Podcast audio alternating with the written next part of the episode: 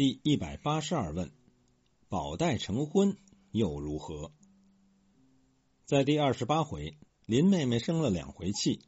第一回是因为宝钗不为宝玉圆谎，宝玉却对她说话；第二回是因为宝玉在宝钗面前忘情。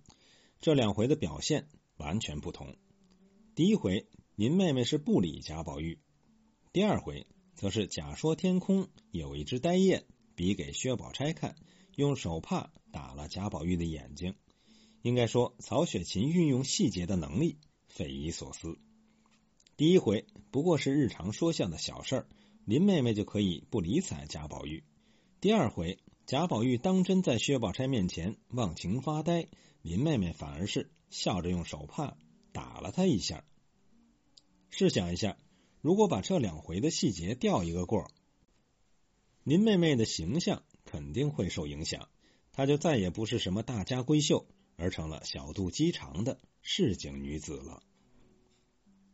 林妹妹是真爱贾宝玉的，她最后也为宝玉泪尽而亡，而贾宝玉也因为林黛玉之死，纵然与薛宝钗结了婚，也终因空对着山中高士晶莹雪，终难忘世外仙姝寂寞林，而悬崖撒手。到此，我禁不住想问。如果宝黛最终结为婚姻，他们是不是就会幸福？林妹妹是不是就会不再流泪了呢？当然，这种可能是不存在的。作者事前就已经安排他们不能够结婚，我们只是假设一下，看一看结果如何。结论很让人失望，就是他们果真结婚，也不会有什么幸福。林妹妹还会不停的流泪。甚至会流的更多，原因就是他们一个是情不情，一个是情情，这是两种截然不同的心性，或者说是两种截然不同的婚恋观，完全相反对。水火不能相容，冰炭不能同气。林黛玉是把贾宝玉当做自己的生命，贾宝玉是唯一一条维系他的生命与此岸世界的缆绳。如果没有贾宝玉，他就会离世而去。他不容许有别人来与他分享贾宝玉，他更不能容许别人由他手里夺走贾宝玉。因此，他对于竞争对手薛宝钗可说警惕至极，说话就会带出“金玉”二字来。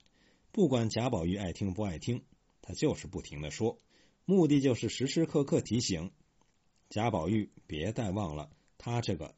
草木之人，他后来对于史湘云也心怀警惕，也是因为史湘云有一个金麒麟，泛着一个金字，金玉之论成为他的一块心病。贾宝玉则与林黛玉截然不同，他固然深爱林黛玉，甚至没有了林妹妹，他便了无生趣，撒手而去，但他却是情不情，这个情不情。与意淫体贴是一个东西，都是指那种普泛用情，就是见了姐姐忘了妹妹。其实他也不是见了姐姐就会忘了妹妹，他只是在想着妹妹的同时，也爱着姐姐。他不会像林黛玉那样专注的把爱投向一个目标。林黛玉的爱是激光，专注一点；贾宝玉的爱是阳光，普施万物。因此，即使他们结了婚，贾宝玉也还是会去爱别人，而林妹妹也仍然会因他这个难改的习性而流泪不已。单看第二十八回，共写了两件事：一件事与蒋玉菡定情，交换了汗金子；一个是在薛宝钗面前忘情发呆，都是在写贾宝玉这种心性。他与蒋玉菡是同性的爱恋。这是否认不了的，尽管一些论者极力否认这一点，那也是枉然。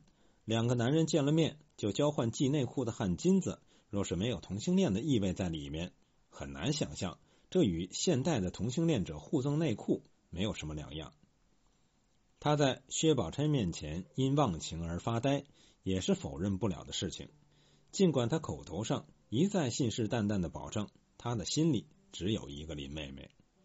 不仅如此，他。对于香菱、对于平儿都有一种很幽隐的情愫，就是遇见村庄里的二丫头，也既恋不能忘怀。一个爱的过于专注，一个爱的过于普泛，怎么能够过在一起呢？实际上，曹雪芹在这里是写出了人类男女两性的一个根本性的区别。这一种根本性的区别，甚至可以在动物界中寻找它的源头。我们平时看《动物世界》《人与自然》这些电视节目，常常可以看到这种情景：两只雄性动物凶猛的决斗，一群雌性动物冷静的旁观，直到一个把一个打败，他们便一齐嫁给那个胜利者。在人类的近亲猴子那里，这种现象更为明显。每一群猴子都有一个猴王。当一只雄性猴子经过决斗打败老猴王，成为新猴王，他就占有了猴群里的所有雌性；而那个战败的前猴王则离群所居，没落终生，无猴而光顾。这是一种保持种群优势的、带有决定性的生命机制。在这里，雄性把握的是数量观，雌性把握的是质量观。雄性必须保证尽可能广泛的把自己的优势基因传播出去，而雌性必须保证只接受那一种最优秀的基因。人由动物进化而来，广泛流行于动物界的这种生命机制，转化为一种深层次的心理因素，积淀于人类的潜意识之中。为什么直到如今仍然是男人多有花心，而女人爱傍大款大官？如果用这种现象来解释，就再明了不过。因为每一个男人都有猴王情节，而每一个女人都有英雄崇拜意识。不可否认，那些大款大官们都是生存竞争的胜出者。